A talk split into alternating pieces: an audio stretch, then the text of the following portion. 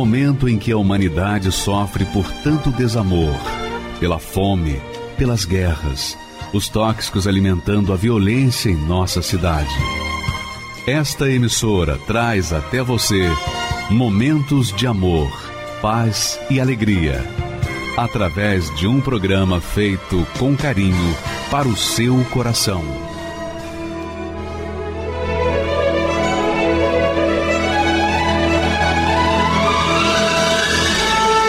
E agora, com você, a Palavra Amiga do Bispo Macedo.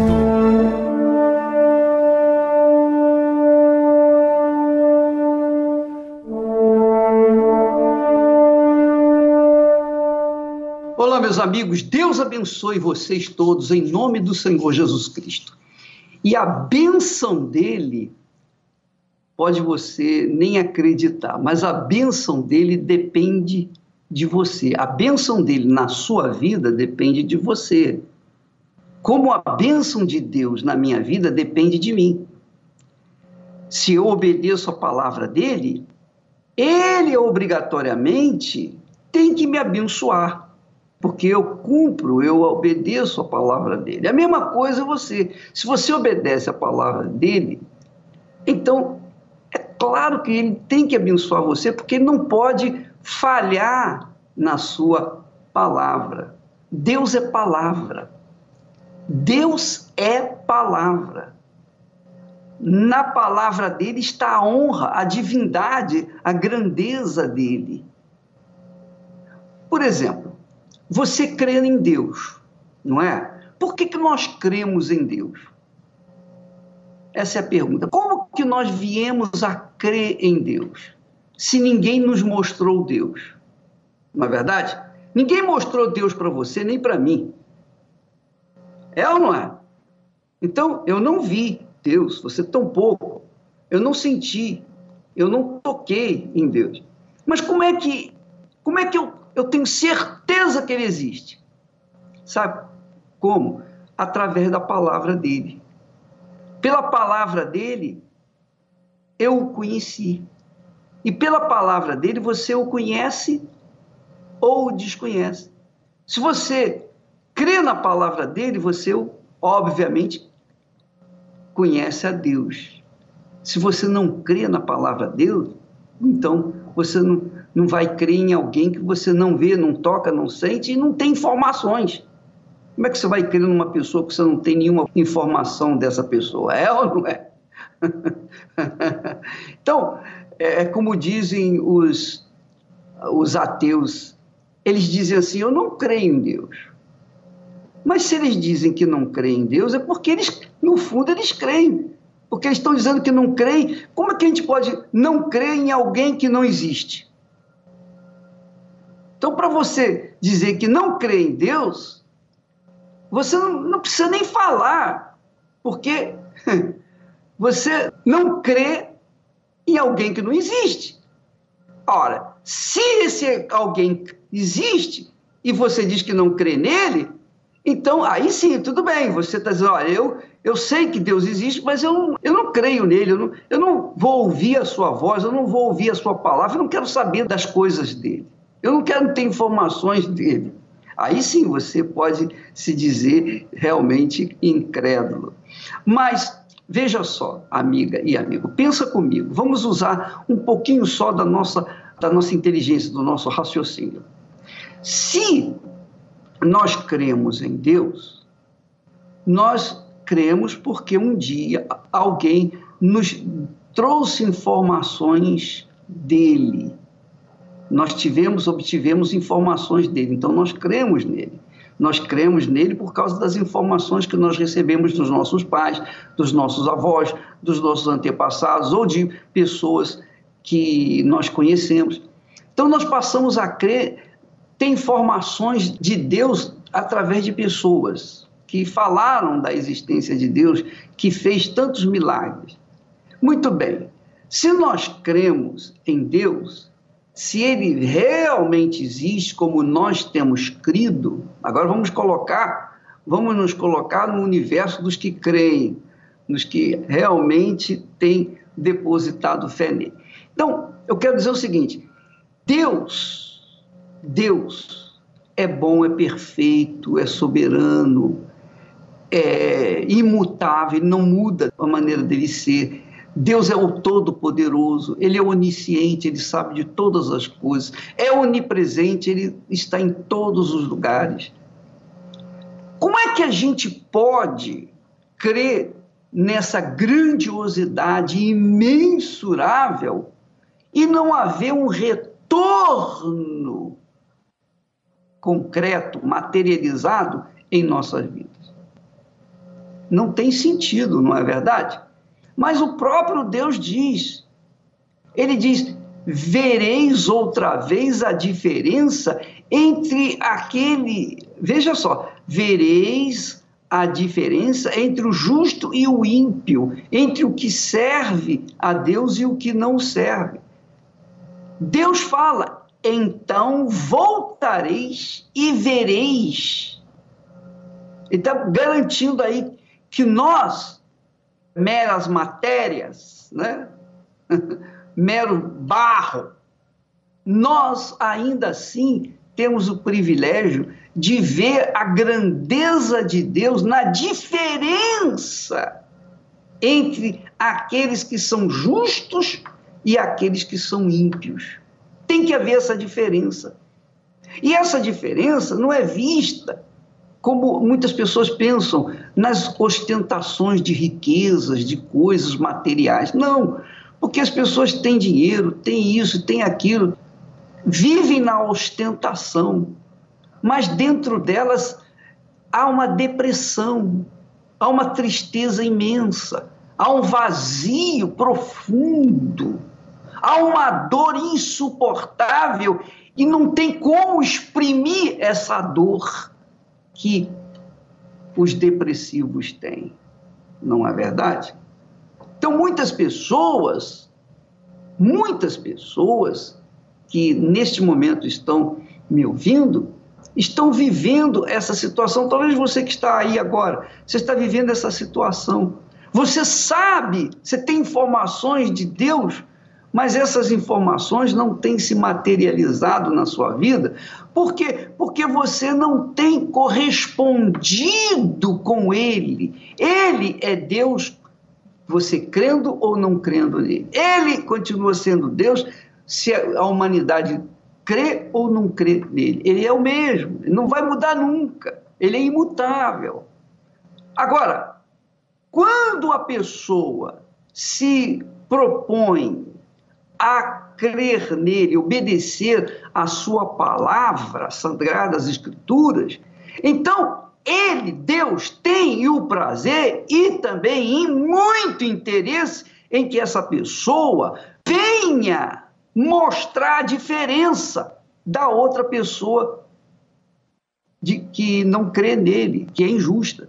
E isso começa dentro da gente, não é do lado de fora. A pessoa pode ter rios de dinheiro do lado de fora, mas dentro dela é depressiva. Então ela é infeliz. Se o ouro deste mundo superasse todas as nossas angústias, o rico não se mataria, não se suicidaria, não é verdade? É ou não é?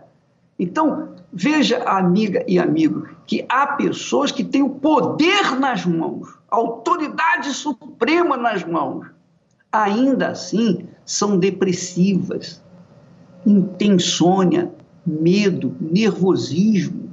São pessoas que veem vultos, ouvem vozes, são pessoas extremamente irrequietas, não têm sossego. Por quê? Por que, que o ouro, o poder que elas têm, não resolve esse problema? Porque o problema delas é interior é interior, não exterior. No exterior ela pode ter rios de ouro, só que no interior ela é um vazio enorme. Então Deus nos dá a palavra dele, que é espírito, que é verdade, para que aqueles que creem nele, de verdade, aqueles que creem nessa palavra, Por exemplo, eu vou mostrar para você como é que crê na palavra de Deus. Você vai no médico e você se senta diante do médico e o médico fica querendo ouvir o que, é que você tem a dizer do seu problema. Então você fala o seu problema, você tem que falar o seu problema. Quando você fala, você está mostrando que crê no médico. Se você não fala nada, se você fica quieto, quieta diante do seu médico, você mostra que não crê nele não é? Porque ele não é um adivinho. Para ele saber o que está se passando com você, onde está a sua dor, você tem que falar. Então, quando você fala, quando você esboça a sua, a sua necessidade diante do médico, você está provando que há uma fé da sua parte nesse médico. Assim também é Deus. Ele sabe do seu problema, dos nossos problemas, mas ele quer ouvir da nossa boca a expressão de dependência dele, de fé nele.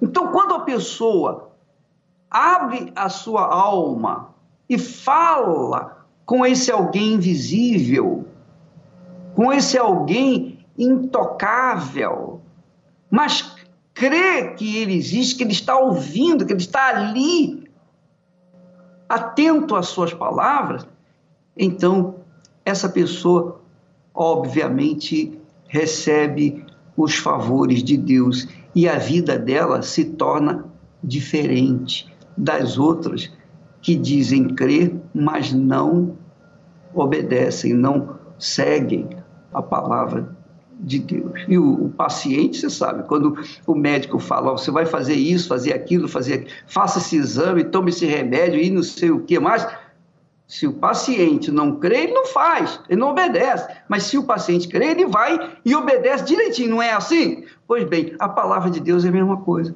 Quando a gente crê, a gente obedece. Quando a gente não crê, a gente não obedece. Então não é uma questão de sentimento, é uma questão de prática. Por isso que disse inicialmente, a sua vida depende de você. A minha vida depende de mim, diante de Deus. Se eu coloco a minha vida na, nas mãos dele, se eu creio nele, se eu dependo dele, se eu mantenho essa dependência dele, então obrigatoriamente ele vai ter que atender às minhas necessidades, porque ele prometeu, não é porque eu mereço, não, é porque ele prometeu. O que me faz merecer é a minha fé. Eu tenho fé nele, então essa fé é suficiente para que ele então fique obrigado a atender às minhas necessidades. Mas eu tenho que manifestar essa fé. Então, quando nós manifestamos, esboçamos essa fé em Deus, no Deus vivo, o Deus de Abraão, o Deus de Isaac, o Deus de Israel, o que, que acontece? Tem que acontecer, tem que acontecer uma diferença de vida. Se a pessoa é pobre, se é rica, não interessa quem seja a pessoa. Mas tem que haver uma diferença na vida dela. Ela tem que ser diferente. E é isso que Deus faz. Para que, para que nós façamos a diferença, só tem um jeito. O Espírito dele tomando posse dentro de nós. Tomando posse da nossa vida. Nós entregando entregamos a nossa vida, a nossa alma, nosso ser a Ele, então o Espírito Santo vem tomar posse e faz da gente a diferença. Eu quero que você assista o testemunho agora dessa pessoa, muito interessante, porque ela esteve durante 14 anos conosco na Igreja Universal do Reino de Deus. Mas a vida dela estava travada, amarrada, presa. Por quê? Ela cria em Deus, ela era fiel na igreja, enfim, ela não cometia pecados, mas ela ela não priorizou, ela não priorizou a obediência a Deus, ela não priorizou o Senhor na vida dela, não fez dele o primeiro na sua vida e ela ficou 14 anos com a vida travada. Mas houve um dia em que ela finalmente ela se rendeu e aí a vida dela se transformou. Vamos assistir esse testemunho e nós voltamos já já, por favor. Nós fazíamos trabalhos direto. É, eu era realmente fiel. O que eles pediam, eu fazia. Para mim, Deus era os ídolos que eu servia.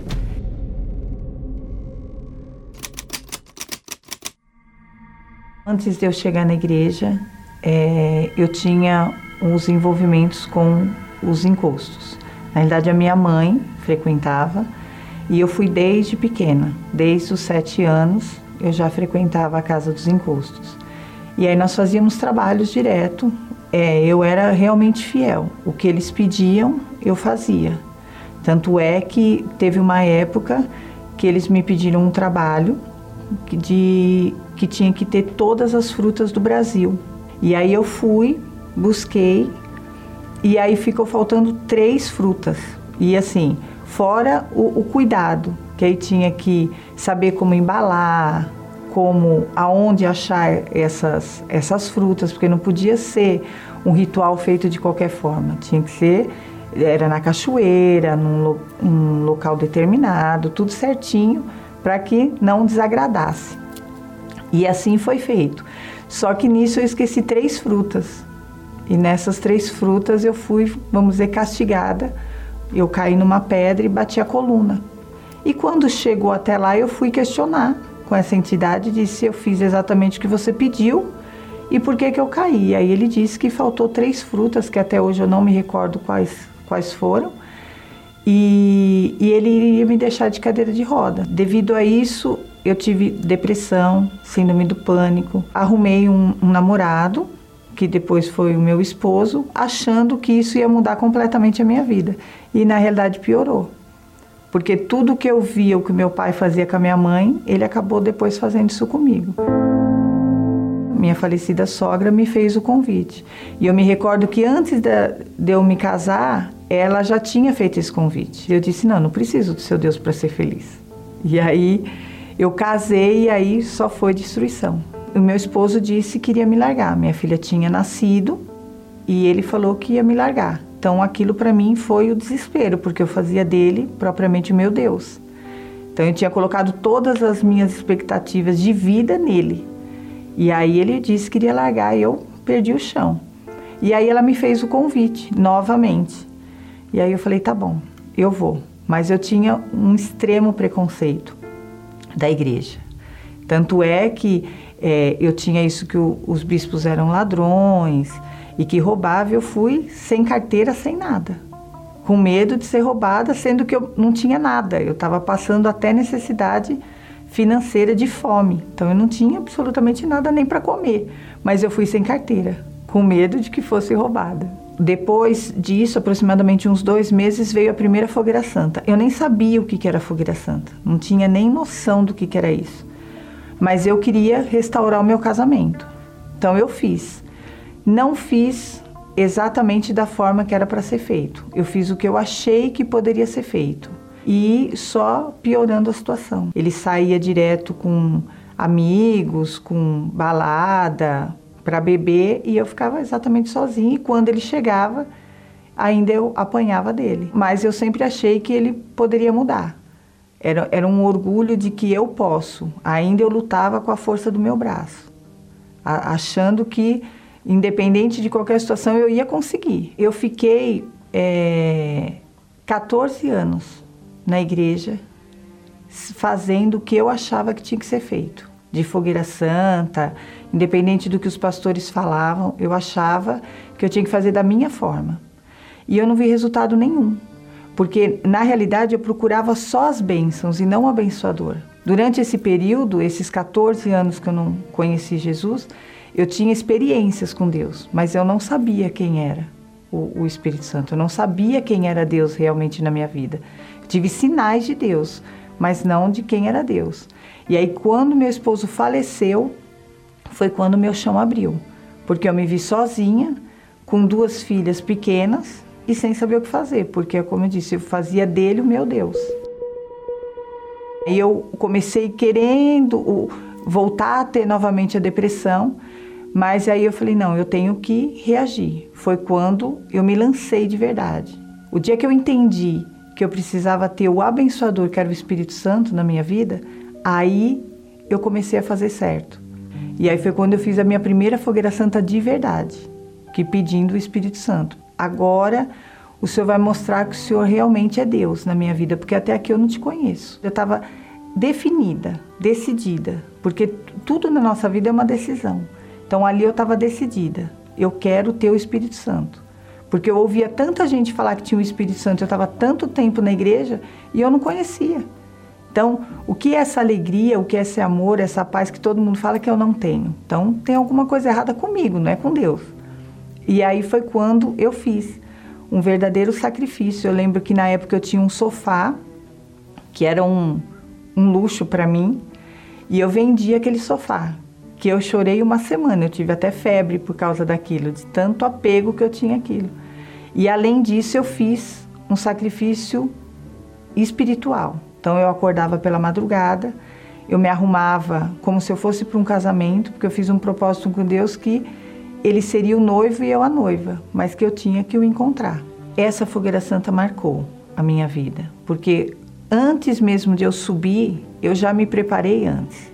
Então assim, eu já comprei a melhor roupa, eu queria ir exatamente tudo novo, porque eu estava pronta para fazer o melhor para Deus, porque eu fazia o melhor para os espíritos tudo, tudo que eles pediam eu fazia. Por que, que eu não ia fazer para Deus? O que eu tinha a perder? Eu não tinha mais nada.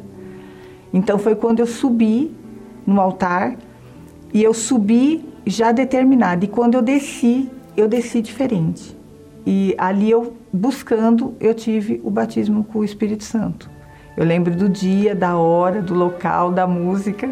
Foi algo assim grandioso, que não, não tem como explicar. É como se é, não é emoção, não é sentimento, é alegria e a paz que tem que é, a gente consegue passar isso para as pessoas só no olhar, não precisa nem falar.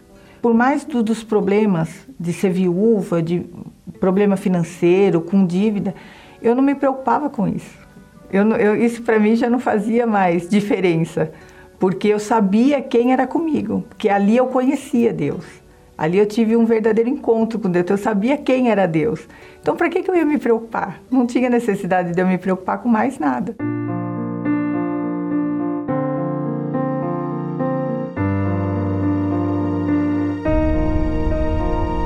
Então, após eu ter tido o batismo com o Espírito Santo, mesmo com tantos problemas, é, eu comecei a ver e a ter as bênçãos na realidade, que eu sempre procurei lá atrás, que eu não conseguia, com a força do meu braço.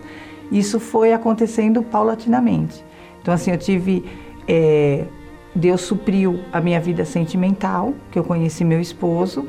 Hoje nós somos casados há quase quatro anos. Hoje a minha família é uma bênção. Eu, a, meu, a gente sempre diz, e as pessoas que vão em casa, que a nossa casa é um pedaço do céu. Tem paz, tem alegria, tem união que antigamente eu não sabia nem o que era isso. Hoje as minhas duas filhas estão casadas, uma serve ao Senhor Jesus no altar, é casada com esposa, é esposa de pastor. A outra, graças a Deus, tem os três filhos, que também não tem problema nenhum. Hoje a gente é só bênção, graças a Deus. Eu vejo hoje a fogueira santa o, o alimento da fé. É, cada vez que a, a, eu faço uma fogueira santa, eu me sinto mais perto de Deus. E que cada vez Deus venha me usar mais.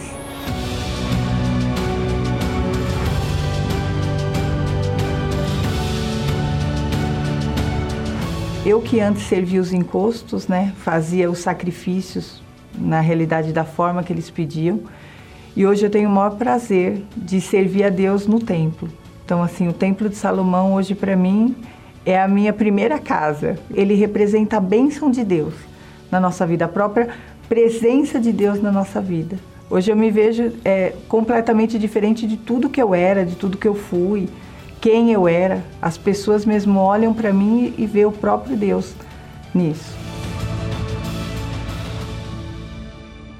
Então, você deve ter observado ela falar quando eu recebi o Espírito Santo, eu deixei, eu deixei de buscar a bênção para ser a própria bênção. Então, durante 14 anos dentro da igreja, dentro da Igreja Universal, ela priorizou as bênçãos. E quando ela entendeu que a, ela ser a bênção era mais é a coisa mais importante na vida dela, aí sim que ela se rendeu ao Espírito Santo e ele veio, porque ela, o Espírito Santo não vem assim de forma desordenada, ele só vem quando é convidado, quando a pessoa realmente abre o coração e diz: Eu, eu me entrego para ti. Foi isso que ela fez. Quando ela recebeu o Espírito Santo, aí sim, ela se tornou a própria bênção. E todas as demais bênçãos vieram acontecer de forma paulatina e de acordo com a vontade de Deus. É o que Jesus fala.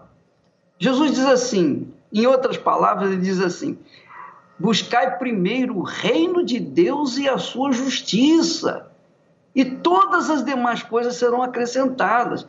Quando você busca primeiro o reino de Deus e a, justiça divina, então quer dizer, é o Espírito Santo. Quando o Espírito Santo desce sobre você, ele faz você a bênção.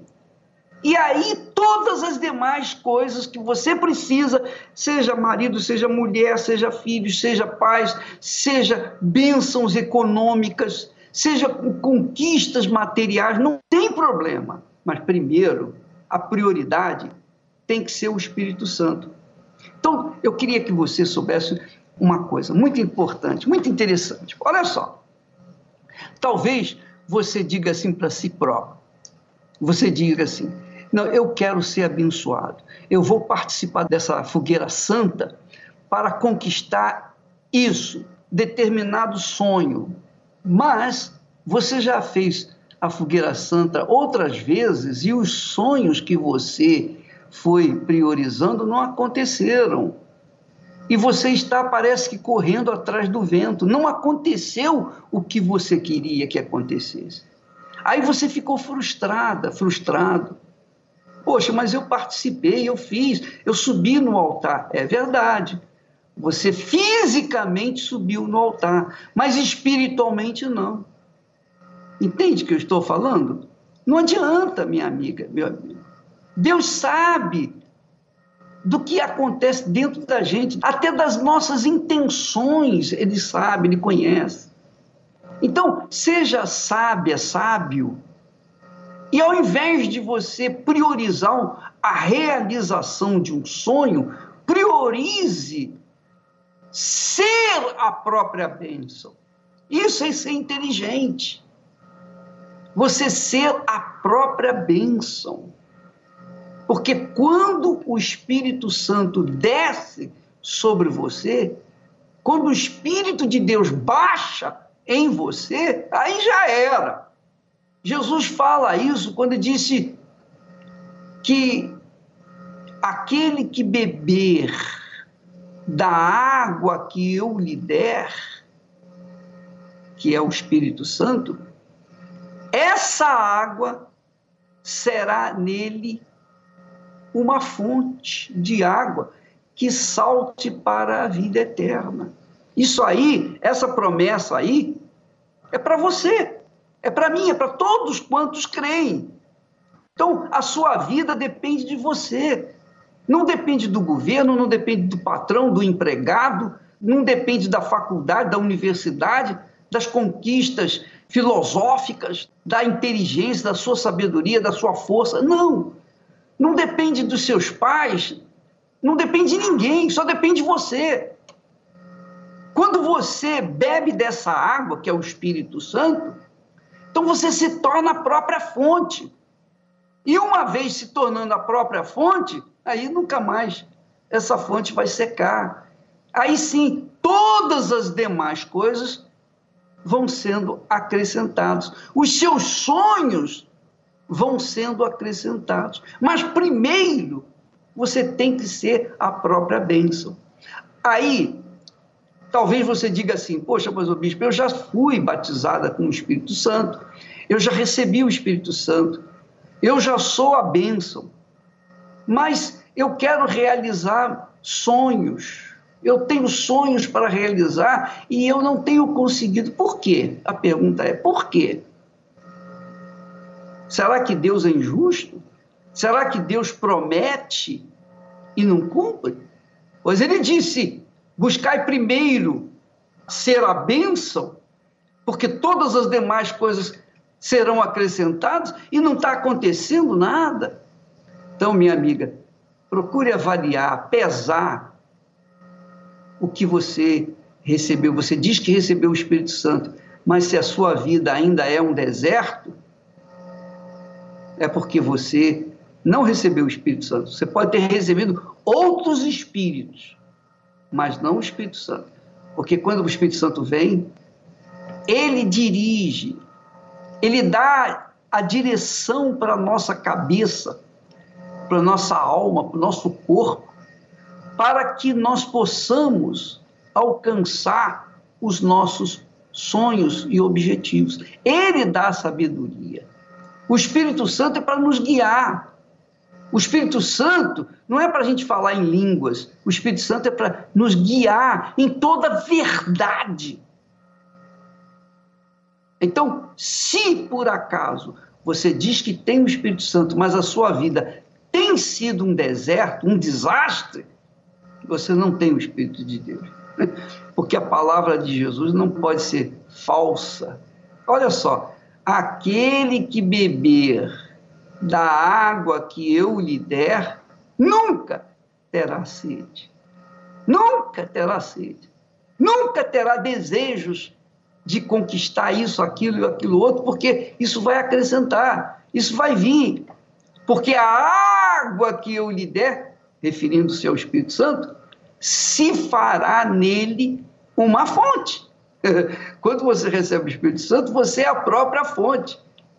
Uma fonte que salte para a vida eterna. Não é só para a vidinha nesse mundo, não. É por toda a eternidade. Pense nisso, minha amiga, meu amigo. Pense nisso raciocine, avalie, pese essas palavras. Será que você realmente tem o Espírito Santo? Se você tem o Espírito Santo, então. E você não, não está transbordando de alegria, porque o Espírito Santo é alegria, o Espírito Santo é paz, o Espírito Santo é vida. Água representa vida. E é isso que ele quer que você seja. O Espírito Santo vem justamente para mostrar para o mundo que Deus existe em nós. É verdade. Através de nós, as pessoas passam a conhecer o Deus invisível. Você obrigatoriamente, se você recebe o Espírito Santo, obrigatoriamente a sua vida vai florir. Não por uma questão de forçação de barra, não. Não porque você pertence a uma denominação religiosa, não. Mas porque o Espírito está aí dentro de você. Minha amiga, meu amigo, presta atenção. Quem tem o Espírito Santo, obrigatoriamente tem que ser uma fonte, ou seja, tem que ser a própria bênção por onde quer que for. Graças a Deus. Aproveita a fogueira santa, essa fogueira santa, para receber isso. Se você tem alguma dúvida, alguma coisa, por favor, avalie, pese, fale com Deus. Ó oh, Deus, eu não aceito. O Senhor disse: quem bebe da tua água, que é o Espírito Santo, será nele, essa água fará nele uma fonte. Eu, eu não tenho sido essa fonte. Seja sincero, honesto, e Deus vai honrar a sua fé. Graças a Deus. O que há de diferente nestas pessoas? De onde vem esse brilho nos olhos? Este é o semblante de quem encontrou a maior riqueza, que mudou completamente as suas vidas. Todas receberam o Espírito Santo. E esta é a grande diferença. É como se a mente de Deus, ela houvesse uma fusão com a minha mente. Hoje eu me vejo é, completamente diferente de tudo que eu era, de tudo que eu fui, quem eu era. Ele veio sobre mim de uma forma, mas veio uma força e algo que eu nunca tinha sentido perdão. Ele me perdoou. É só a pessoa que tem, recebe o Espírito Santo mesmo, sabe do que, que eu tô falando, né? Então voltareis e vereis a diferença entre o justo e o ímpio entre o que serve a Deus e o que não o serve. Fogueira Santa da Diferença, no Templo de Salomão. Procure hoje uma igreja universal e saiba como participar. Meu nome é Leonice Martins, tenho 51 anos, é, sou professora do Estado há mais de 24 anos. Eu tinha um preconceito muito grande contra a Igreja Universal porque nas empresas onde eu trabalhava, né, é, sempre ouvia falar, né? Às vezes eu ficava meio de lado, mas assim sempre ouvindo, né? Alguém começava aquela conversa e no fim é, sempre falava da, da Igreja é, Universal. Na mídia também, né? na, nas revistas, né? Eu sempre gostei de ler, então eu pegava e falava: Meu Deus, o que está acontecendo? O que, que acontece com essa igreja, né?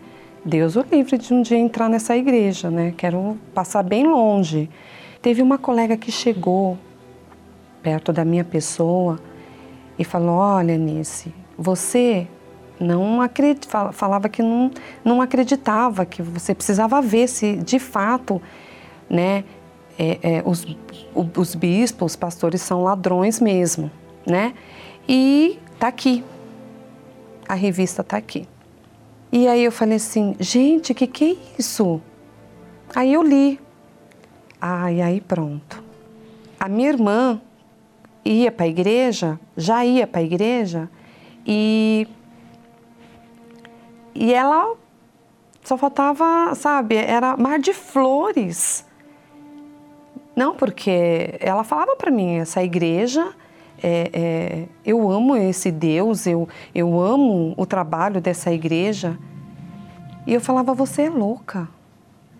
Eles fizeram lavagem na tua cabeça, não é possível. Eu via na minha irmã é, as portas se abrindo, né, de emprego, emprego esses é, é, bons, uma felicidade, da minha irmã uma paz que eu não sabia de onde que estava vindo essa paz.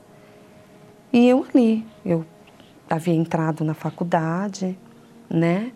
E desempregada.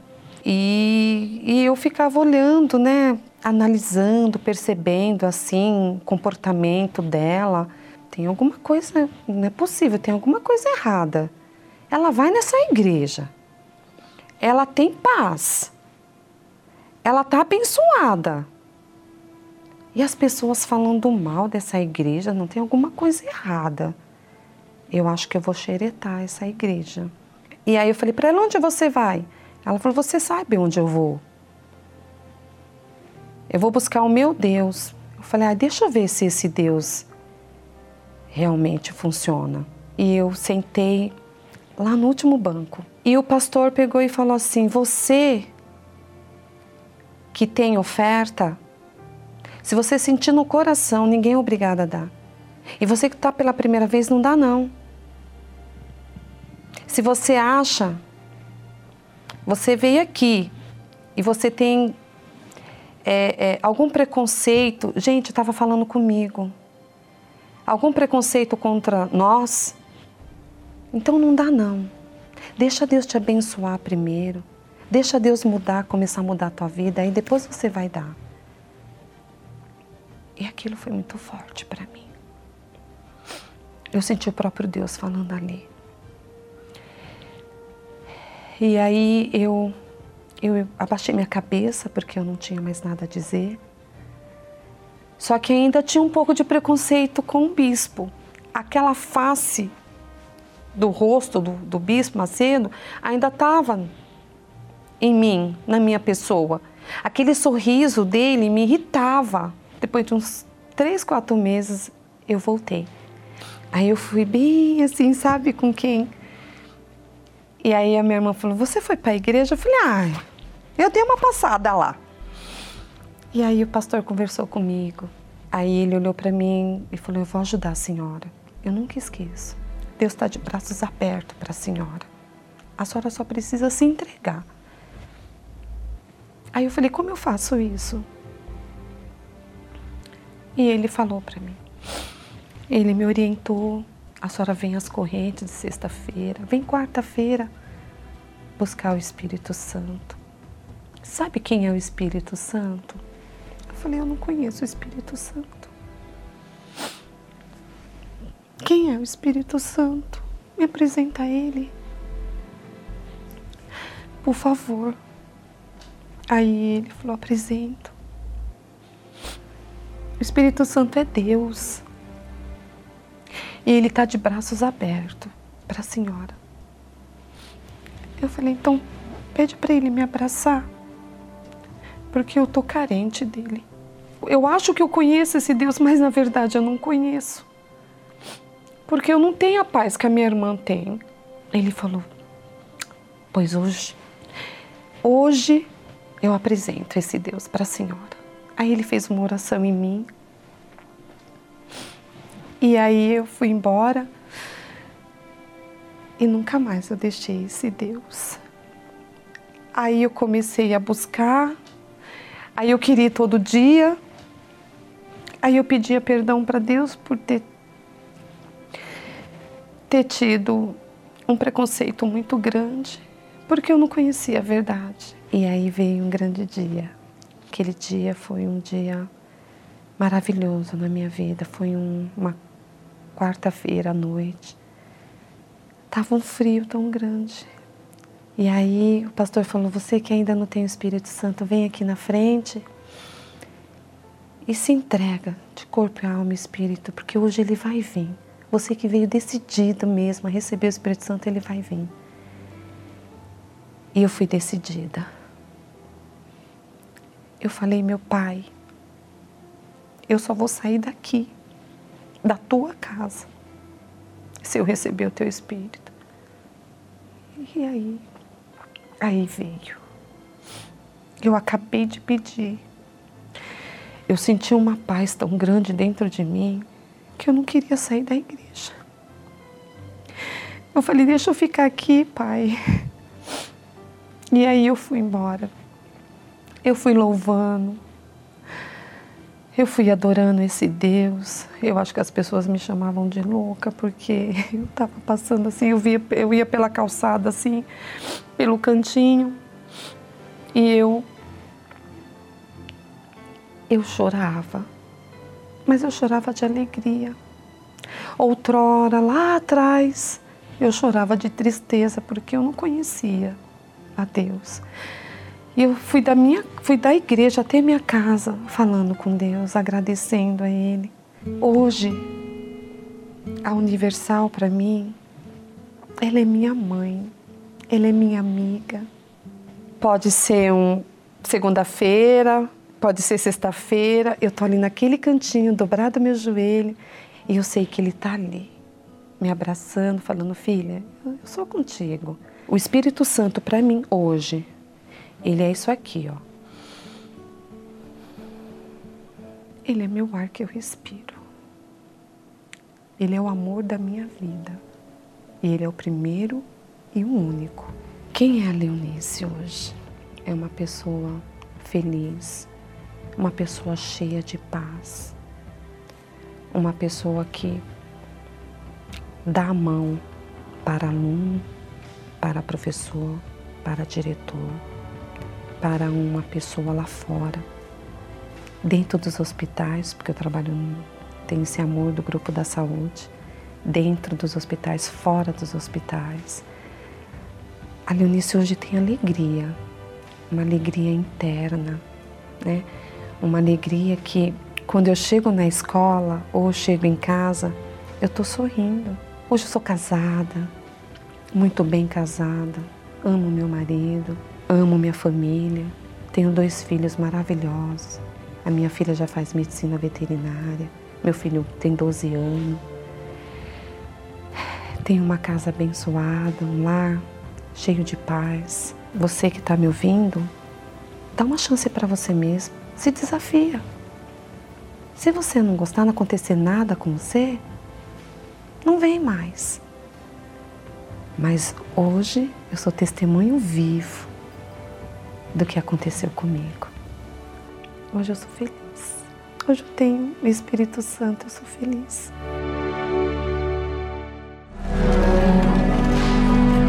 Somente os que reconhecem a entrega e o sacrifício do Senhor Jesus por nós sabem o verdadeiro significado e importância da Santa Ceia.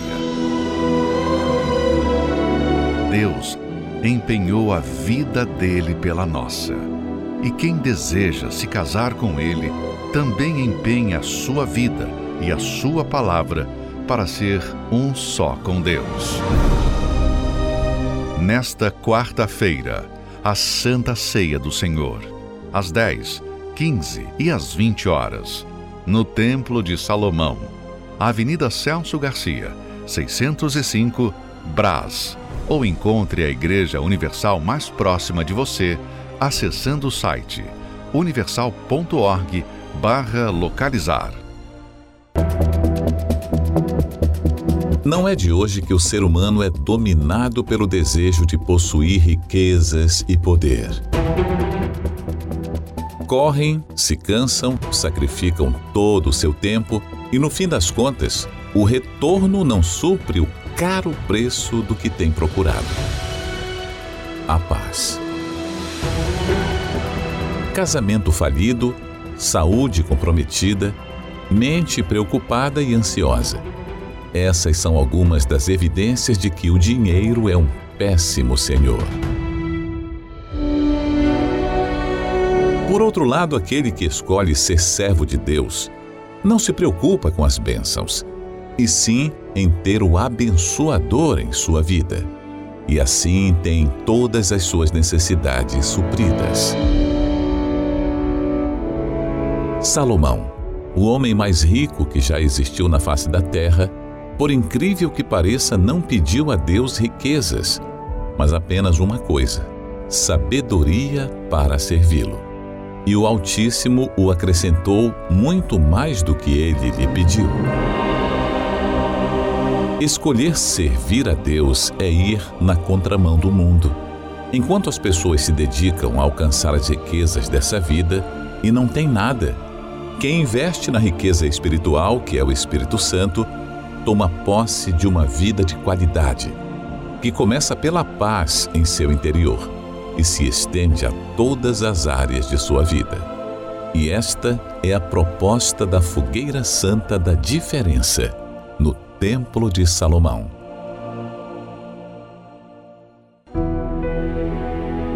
Nem todo o dinheiro do mundo a compra, nem nas mais belas paisagens a encontram.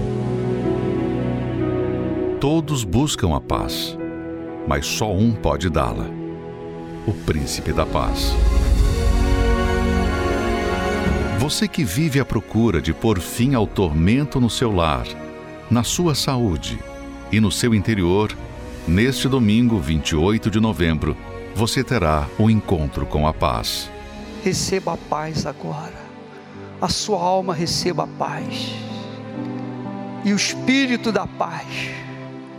O espírito do perdão desce sobre você e conserta essa situação dentro de você. Às sete da manhã, nove e meia e dezoito horas, no Templo de Salomão, Avenida Celso Garcia, 605, Brás. Ou encontre a Igreja Universal mais próxima de você, acessando o site universal.org/localizar. Levo os meus olhos para os montes, de onde me virá o socorro. O meu socorro vem do meu Senhor, criou os céus e a terra. Não deixará que o teu pé vacile. O Senhor é quem te guarda. Não dormirá o guarda de Israel, pois ele é o teu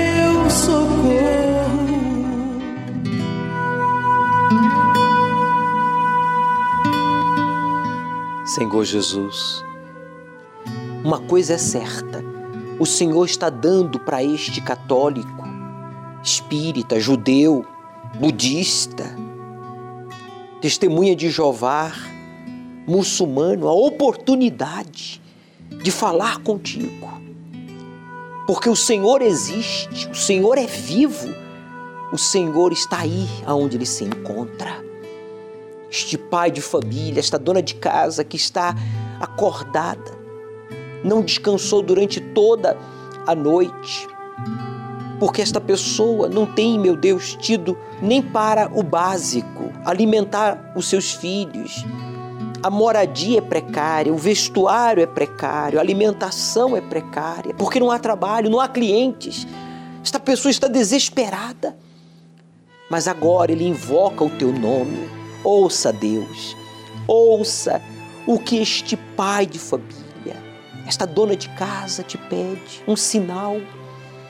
Ela quer a tua paz, ele quer a tua força para lutar diante de tantas derrotas sofridas, tantas escolhas erradas, tantas amizades indevidas, tantos lugares errados que ele foi. Ele pede perdão Fale, meu amigo, desabafe com Deus. Diga para Ele, Senhor, eu quero te conhecer. Se esta palavra é verdadeira, que o teu servo leu, explicou que o Senhor é quem nos envia ao, a Jesus e quem chega a Jesus, ele não rejeita, não joga fora. Eis-me aqui, diga para ele: não me jogue fora, não me rejeite, eu só tenho a ti. E é claro, meu Pai, que o Senhor não rejeita ninguém. O Senhor ouve e abraça agora esta pessoa. Esteja ele aonde for, seja ela quem for, o Senhor agora o envolve com o teu manto de poder. Seja livre agora, minha amiga. Seja livre, meu amigo, de tudo aquilo que tem impedido você de ser feliz. A opressão, a perturbação, a negatividade, o medo, a ansiedade. Coloque as mãos sobre a sua cabeça, faça uma pressão e diga toda a força do mal que tem bloqueado os meus pensamentos, a minha vida, diga saia e não volte nunca mais. Respire profundo. Receba agora o abraço do Espírito Santo. Meu Senhor, eu confio em tuas mãos a vida de todos. Peço que o Senhor consagre este copo com água como um ponto de contato, para que todos que oram conosco, ainda que ela não creia, ele creia. Mas eu creio, receba paz e força, disposição para te buscar e te obedecer. Em nome de Jesus. Amém. Beba. Participemos juntos desta água consagrada a Deus em oração.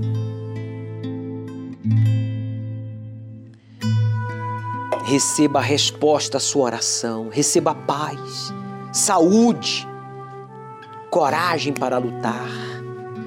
Deus, Ele abre as portas. Que esta semana, meu Pai, seja abençoada em todos os sentidos. Livre-nos de todos os males que existem aqui acidentes, assaltos. Livra-nos das mãos dos malvados e guarde a nossa alma, meu Senhor, por meio da tua palavra, desta fé viva que o Senhor nos tem dado. Que todos que oram conosco possam ter uma experiência pessoal contigo, sendo batizados, selados com o Espírito Santo, ainda esta semana. E todos que concordam digam amém e graças a Deus. O Senhor é quem te guarda, é a tua sombra direita. Guarda a tua alma, te protege contra o mal. Ele guarda a tua entrada e a tua saída, desde agora e para sempre. As profecias que antecedem a volta do Senhor Jesus para buscar a sua igreja, arrebatar o seu povo, são evidentes. Por isso temos estudado aos domingos, ao pôr do sol, no Templo de Salomão em todos os templos da Universal, o livro do Apocalipse. Domingo agora iniciaremos o capítulo 13. Chegue cedo. Aceite o desafio de obedecer ao Deus vivo e Ele transformará a sua vida. O Senhor é quem te guarda, é a tua sombra direita. Ele guarda a tua alma,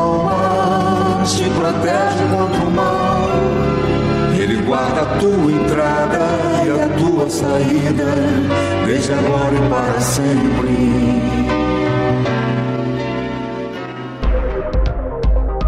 Minha rotina era balada, bebida e cocaína. Eu lembro que eu tava usando droga junto com um amigo meu, e aí ele teve uma overdose e morreu. Na hora, eu falei assim: chegou a hora de parar, porque a morte passou do meu lado. Se matou o menino, pra eu morrer também, vai ser rápido. Então não vou mais usar droga. E nesse mesmo dia foi o dia que eu mais usei droga. Ali veio o meu desespero. Foi duas vezes que, que eu tentei o suicídio. Uma vez foi com uma corda mesmo, eu tentei me enforcar. E a outra vez, eu pensei no menino que morreu. Eu falei: meu, ele morreu de overdose. Então se eu usar muita droga, eu vou morrer também eu não conseguia dormir. E aí eu ficava assistindo as programações da igreja. Até que teve um pastor que ele falou: ó, se você vir, não importa o que você fez, não importa o seu passado. Se você vir, Deus, ele pode mudar a sua história. Se você já não tem mais forças para lutar, já não tem mais perspectiva alguma de vida, você está aí sentindo-se literalmente esquecido por tudo e por todos, mas não por Deus. Ele marcou um encontro com você e mexeu muito comigo. E aos meus olhos é impossível, mas eu vou tentar. Já tentei me matar mesmo. E aí eu comecei a ir devagarzinho, fui me fortalecendo, fui me envolvendo. Não foi fácil. Eu tinha muita coisa do mundo em mim, que eu achava que não tinha mais jeito. Foi o primeiro a ser mudado em mim. Eu não era, eu passei a não ser mais viciado, eu tive forças. Aí eu tive um encontro com Deus, que aí foi a certeza que jamais eu ia abandonar ele. E aí aquele vazio que eu tive, ele foi preenchido com, com o batismo do Espírito Santo. Né? Hoje eu tenho uma verdadeira alegria, hoje eu tenho paz, durmo de noite, eu tinha insônia, hoje eu durmo bem, tranquilo. As coisas, a minha família é uma benção, a minha casa hoje é um pedaço do céu. Isso só foi possível graças àqueles que têm nos ajudado a manter essa programação no ar. Seja um proclamador do telhado e nos ajude a restaurar vidas através da palavra de Deus. Você pode doar através do site universal.org/doar, pelo aplicativo do seu banco, pelo Pix, usando a chave doar@universal.org. Pelo aplicativo da Universal que você pode baixar no seu smartphone ou tablet. Todas essas informações estão no site universal.org/doar.